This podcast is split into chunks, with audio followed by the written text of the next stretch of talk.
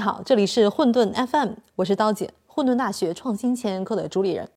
临近年末，今天呢，我们来聊一聊复盘这个话题。为什么复盘特别重要呢？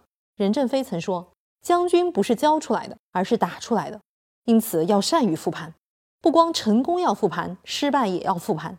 像渔网一样，每次复盘都能成为渔网的一个结，谁的结多，谁的网就大；谁的网大，谁捕的鱼就多。那好。那到底什么是复盘？如何才能做好复盘呢？复盘啊，原来是围棋中的一个词儿。下完一盘棋后，棋手重新在棋盘上把对弈过程摆一遍，看看哪些地方下得好，哪些地方下得不好，哪些地方可以有不同，甚至是更好的下法。用到企业管理中，复盘指的是从过去的实际经验中进行学习，从而提升能力，改善绩效。说起来很容易，但是在实际的操作中，很多人由于没有掌握复盘的有效方法，使原本应该沉淀经验、提升效率的复盘会，要么变成了自圆其说、浪费时间的走过场，要么成为了推诿责任、挑剔毛病的批斗会。到底如何才能发挥复盘的应有效果呢？在这里啊，为大家介绍一项来自美军的训练方法 ——AAR（After Action Review，事后回顾法）。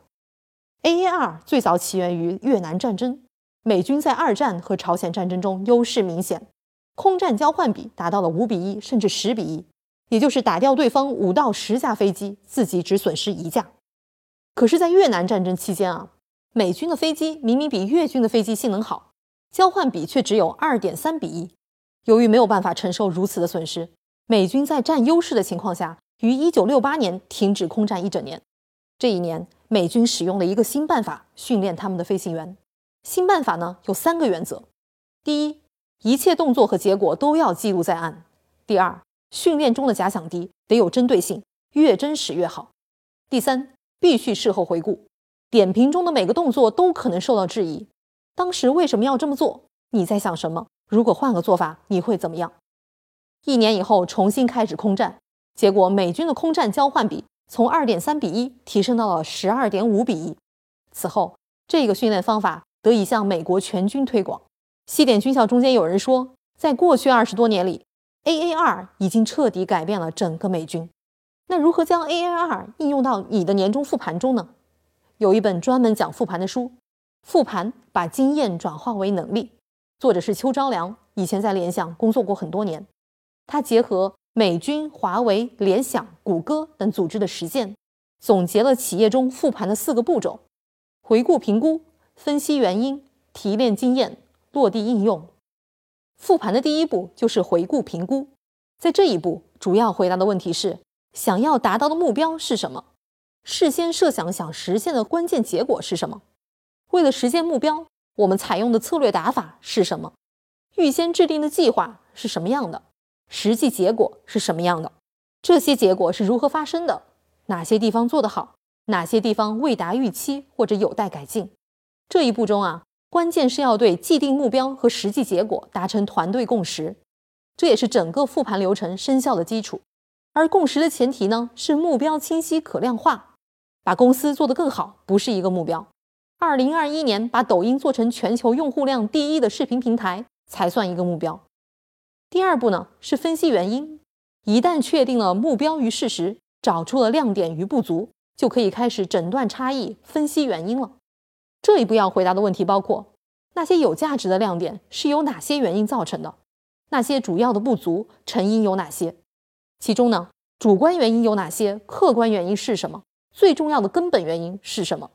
这一步中，一把手要带头自我反思，敢于否定自己。比如说，一个项目没做成，你说是时机没到，也许这个原因客观存在，但如果只是归罪于外，我们便无法提升自身能力。如果寻找主观因素，这个原因就可以是对外界环境的判断力不够。分析根本原因或者关键要素的时候，要刨根问底。